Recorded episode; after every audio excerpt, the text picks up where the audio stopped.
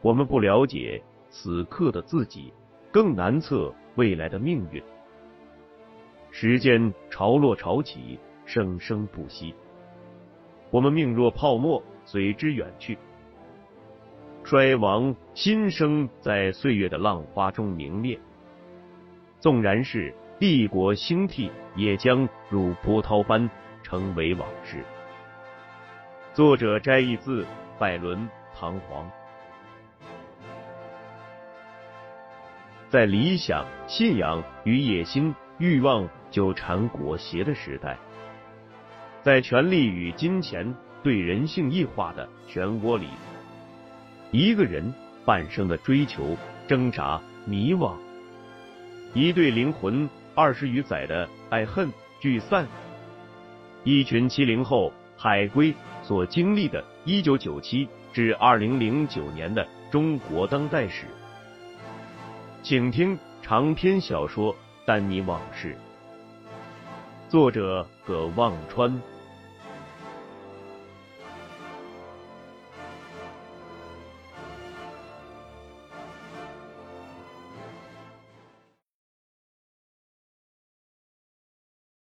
两人在地铁站的地铁路线图前研究了半天，搞清楚要从哪儿转车，在哪儿下车。上了地铁。找座位坐下，林欢一副天真烂漫的样子说道：“伦敦的地铁比北京的好看，无论是内外的颜色还是里面的装饰，这椅子也坐着舒服。”罗卫星说：“都差不多吧，都是地铁，把人从一个地方送到另一个地方，都是个铁壳子，里面有几根杆子，一边一排椅子。”林欢很扫兴，说道：“那能一样吗？照你这么说，肉丸胡辣汤和意大利肉酱面是一样的，你穿的冒牌皮鞋和菲瓦高姆是一样的，你在火车站搭的三轮车和伦敦的出租车是一样的。”罗卫星说：“那倒不是，中州火车站的三轮车和伦敦的出租车是没法比。”可北京站的桑塔纳和伦敦的出租车就没那么大区别吧？林欢哼了一声说：“我觉得那也差别大的很。”罗卫星说：“哎，我觉得你到伦敦后变化很大，这些资产阶级自由化的东西对你腐蚀的很危险，有必要对你进行一下思想教育。”林欢挑衅的问道：“谁教育我？就凭你？”两人到了林欢说的比卡迪利，那是一条顶上有玻璃天棚、两侧是很多小商铺的长长的步行长廊，窄窄的通道两边是鳞次栉比的小商铺，有卖名牌服饰、鞋帽、手表的，也有很多。是不知名的珠宝店，甚至还有专卖古董和旧首饰的。而林欢对古董首饰好像有浓厚的兴趣。两人边走边看，林欢好像一个小女孩进了卖洋娃娃的商店，每进了一家店都要看这个看那个。罗卫星偶尔看一眼那些东西的价钱，每一个都贵得让他大舌。他相信。林欢的口袋里根本没钱买这些东西，所以越来越觉得他是在浪费时间。好在店员们都非常友善，对林欢的问题和要求也不厌其烦，总是非常高兴的满足他。有个卖古董首饰的老头，还跟林欢详细讲解每一个首饰的来历，林欢每一个都听得入神，他的兴趣。又激起了老头讲故事的兴趣，非要拉着他们两个上楼去看。他说是维多利亚时代的首饰，要不是罗卫星坚决表示还要去看看其他的东西，林欢可能要在那家店里待一个下午。他们走出皮克迪利时已是下午四点，林欢的面颊迎着太阳镀上了一层金色。眼睛放射着奇异的光彩，两人放任自己的双脚无目的的走着。罗卫星一边走一边不时模仿过路英国人的走路姿势，逗得林欢大笑。他们一直走到了特拉法加广场，走进了英国国家美术馆。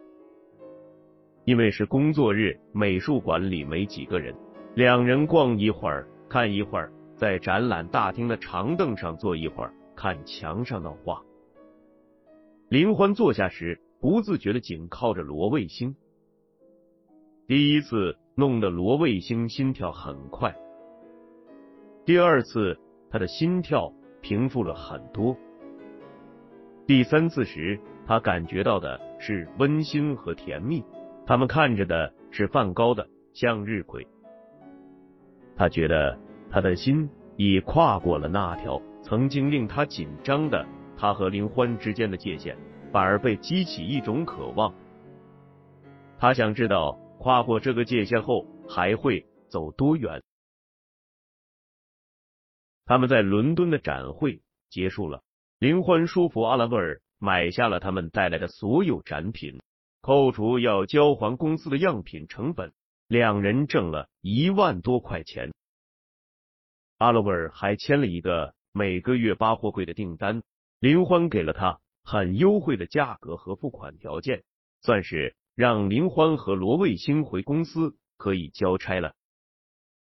参展的外贸公司业务员一部分立刻回国了，一部分准备绕道去香港，一方面在境外。多待几天，差旅报销时可以多领一些住宿和餐费补贴。另一方面，可以在香港购物。林欢不想马上回国，他想坐火车去伦敦北边的古城 York 看看那里的大教堂和古城堡。他们出发很顺利，因为 Kings Cross 就有直达 York 的班列。罗卫星拖着两人的大行李箱和林欢上了火车。这是一趟慢车，据说要开四个多小时。这趟列车的内部看着比起伦敦的地铁还降了一个档次，更像是比较宽大的长途公共汽车。他们放好行李，就和一个英国人一起挤着坐在一排椅子上。火车咣咣当当的开了起来。越过北伦敦的无数个街区，开了快一个小时，才见到英国的田野和散落在田野上的花白色的牛在吃草。又开了一个多小时，刚过了 Peter Bru 火车在一个不知名的小站停了，趴在铁轨上一动不动。车厢里开始躁动，乘客们站起来，纷纷探头到车窗外看发生了什么事。车厢外站台上有车站的人冲着车厢上喊，他的英语口音太重，罗卫星和林欢都没听懂，但火车上的英国人们都听懂了，纷纷摇头，开始起身收拾行李要下车。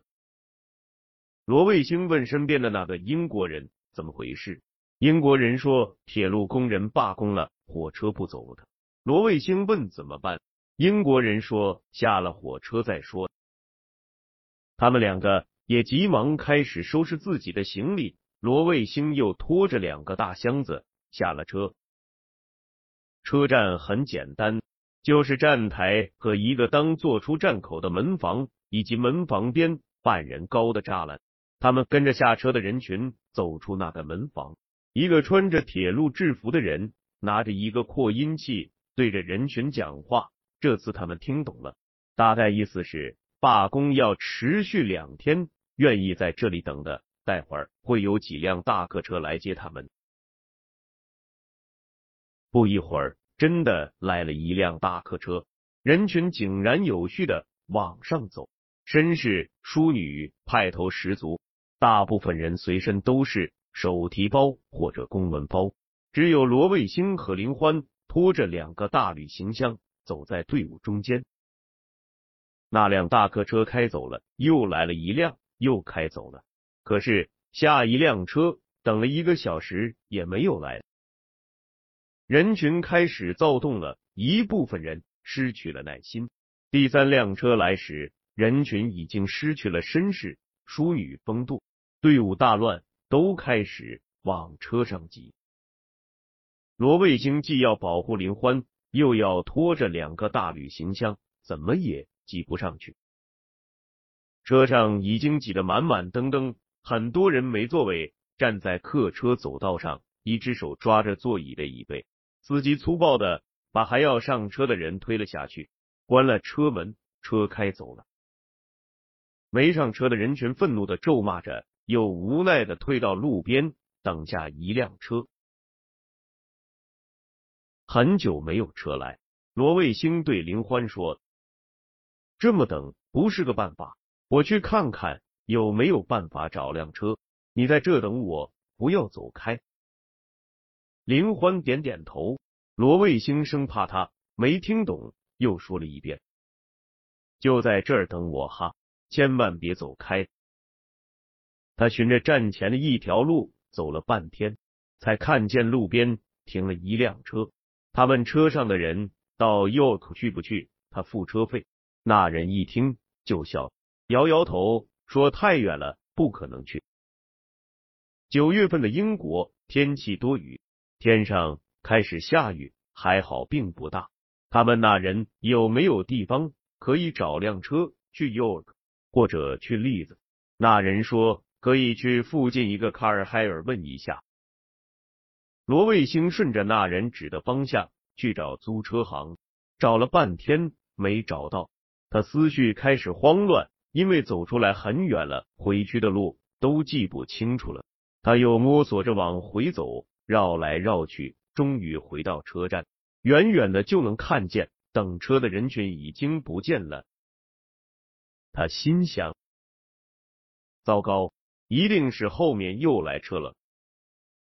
他走近，发现林欢也不见了，这下更着急了，因为护照和现金都揣在他身上。林欢走到哪里也找不到住的地方，吃不上饭。他顺着车站边上的道路找，没找见，又返回来到另一侧，也没看见。他慌的又回到车站门口，心想：林欢不可能撇下他一个人走。他定了定神。寻思林欢是不是找了个什么地方避雨？他透过雨幕往四下看，发现远处一排小房子，其中有一个临街挂着个招牌，看不清是咖啡馆还是饭馆。他走近，看见雨幕临着的玻璃窗上有张熟悉的脸，正看着他笑，是林欢。罗卫星急忙走进去，这是家咖啡馆。里面也坐着几个人，林欢就坐在临街的窗口。罗卫星披着一身湿淋淋的衣服，皮鞋也进了水，形同落汤鸡，生气的问：“你看见我了，怎么也不叫我一声，害得我到处找你？”林欢似乎很心满意足，说：“我就看你什么时候能反应过来，傻乎乎的到处瞎跑。”罗卫星看见两个大旅行箱，问道：“你一个人把这两个大箱子拖进来的？”林欢说：“我叫了一个英国绅士帮我。”然后又调皮的问：“你刚才是不是以为我也坐车走了？”罗卫星说：“那不能，你身上没护照，没钱，你能跑到哪里去？”林欢哼了一声，说：“真没意思。”罗卫星问：“后来又来了辆车。”林欢点点头，说道：“不过那个铁路的人说，好像没车了，只好各自想办法。”罗卫星问他咋办，林欢说：“那有啥？就在这儿住两天再走呗。咱们先吃点东西。”等雨停了，咱们就去找个地方住。咖啡馆隔壁就是个由居家改建后的不大的旅馆。他们进去时已是傍晚六点多了，前台说只有一间客房了。罗卫星在犹豫，他问前台附近还能不能找到别的旅店。前台说，再往南十公里到 Peterborough 可以找到旅店。罗卫星心里琢磨：是去 Peterborough 还是留在这？林欢已经大大方方的说，就要这间客房。罗卫星看着他，他说：“咋了？可以省一个人的房钱呢。”两人拖着两个大旅行箱上了楼，打开房间，房间挺大，但只有一张大床。罗卫星放好行李，林欢说：“你赶紧去洗个澡，然后把身上的湿衣服换了。”罗卫星打开自己的旅行箱，取出换洗衣服，进了卫生间，洗完澡，换完衣服出来。林欢也拿出了自己的衣服，进了卫生间。罗卫星站在房间中央琢磨，他打开衣柜，看见里面有一床被子和毛毯，就把毛毯铺在地上，把被子铺在毛毯上，又从床上拿了一个枕头下来，然后从旅行箱里拿了本书，躺在毛毯上看。林欢洗完澡，换好衣服出来，看了一眼。躺在地上看书的罗卫星没说话，拿出自己的随身听，躺在床上听。罗卫星看了一会儿书，坐起身看床上的林欢，他背对着他一动不动，像已经睡着了。他起身关了灯，躺下，闭上眼睛想睡，可很久睡不着，脑子里嗡嗡乱响。他睁开眼，嗡嗡声没了。听见床上的林欢像是在哭，他脑子更乱了，又闭上眼睛。不知过了多久，林欢的哭声没有了。第二天早上，两人到隔壁的咖啡馆吃早饭。林欢眼睛肿着，罗卫星问他晚上睡得怎么样，林欢不回答。两人吃完早饭，在街上转悠，走到了附近的田野。九月的英国，满是黄绿色的牧草田野，远处湛蓝的天空和厚重的云朵，草地上吃草的花牛。林欢失神的看着天空发呆。罗卫星忽然有种冲动，他靠近他，一只手搭在他肩膀上。林欢转身抱住他，两人热烈的亲吻，呼吸交融在一起。他们第二天还是去了幼儿。也看了那所著名的大教堂和古城堡，但大部分时间，两人紧紧的相拥着，躺在酒店房间的床上，缠绵吮吸着彼此的气息，摩擦沉醉于彼此的体温，炙热的不愿分开，似乎要把所有生命的热量都在世界尽头这个角落里燃烧干净。两人累了，浑身大汗淋漓。罗卫星从身后抱着林欢，一起看着窗外高大的栗树树冠和广阔的天空。太阳从厚重的浓云中偶然一现，光芒照射在林欢充满幸福的脸上。但那一瞬如此短暂，让人感觉很不真实。九月下旬，就在北京以两票之差。把二零零零年夏季奥运会主办权输给澳大利亚悉尼的那几天，罗卫星和林欢从英国启程回国。他俩先去了香港。飞机上，林欢跟罗卫星说：“咱们到了香港，去一趟黄大仙吧。”罗卫星问：“那是个什么地方？”林欢说。我听见出口商会的唐大姐说的，那地方求签最灵。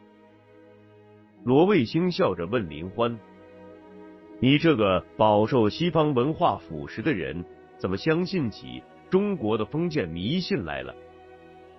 林欢冲着罗卫星撒娇耍痴说：“就是要去，你不知道女人恋爱时头脑最脆弱吗？需要各路神仙来帮忙，不然。”出门都会迷路的。到了香港，林欢带着罗卫星在崇光百货和海港城之间穿梭购物。他们这次出国，各种补贴和卖样品，挣了两万多块钱。从伦敦到香港购物，几乎花得一干二净。大部分都是林欢坚持要给罗卫星买的东西：西装、衬衫、领带、皮鞋、袖扣、T 恤、休闲裤。一直到临走前一天，两人才去黄大仙祠求签。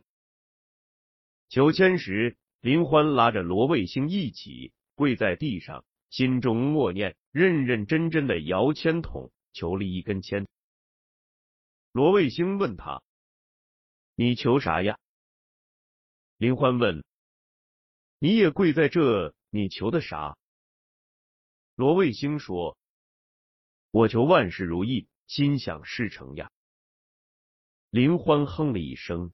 去解签时，林欢不让罗卫星去，要自己一个人去。他兴高采烈的回来，只告诉罗卫星是个上签。罗卫星问：“你到底求啥呀？”林欢说：“你猜不着吗？”罗卫星说：“那我哪猜得着？”林欢说：“猜不着，说了还有什么意思？”他把那张粉红签纸包了起来，很神秘的说：“到时候给你看，说不定还得来还愿呢。”林欢和罗卫星从英国出差回来后，商量好暂不公开两人恋情，否则按公司的规定。他们中有一个人必须离开抽查业务部，他们的爱情转成了办公室秘密恋情，在平静工作和生活的掩护下，继续炙热的燃烧着。在中州市没有可供两人独处的地方，罗卫星依然住在三爷爷那间平房里。林欢自从工作后，就和一个公司里的女同事在离公司不远的地方合租了一个两居室。市里的公园晚上都关了门，市区的广场等地方不时有来回巡逻、抓流氓和整顿不良风气的联防队。去酒店，他们又怕碰到过分热情的抓卖淫嫖娼的警察，因为怕被熟人看见，他们下了班就约在某个街道的偏僻角落或者没有灯光的楼道里见面，还要提防路过的自行车和行人。天气越来越冷，室外活动变得越来越困难，两人只好找机会一起出差，这样可以无拘无束的在一起。两人终于在离公司比较远的一个单位家属院里找到了一套一居室的房子。那套房子进门有个很大的过间，可以摆桌子吃饭，可以摆一个沙发。房主把阳台包起来当厨房，还有一个单独的洗手间。房子里面有简单的家具、电器、煤气灶和一张大床，基本满足了两人的生活需要。这样，林欢和罗卫星的同居生活开始了。酒交会上又成交了不少订单，老哥抽纱布的生意出奇的好。到了年底。不但超额完成了出口创汇，而且盈利也比去年大幅增长。老哥乐得整天在公司的走廊上咧着嘴，挺着肚子，像一只螃蟹一样横着走。一九九三年过去了，元旦过了分奖金，林欢分到了十二万奖金，罗卫星拿到了八万，和刘兰兰一样多。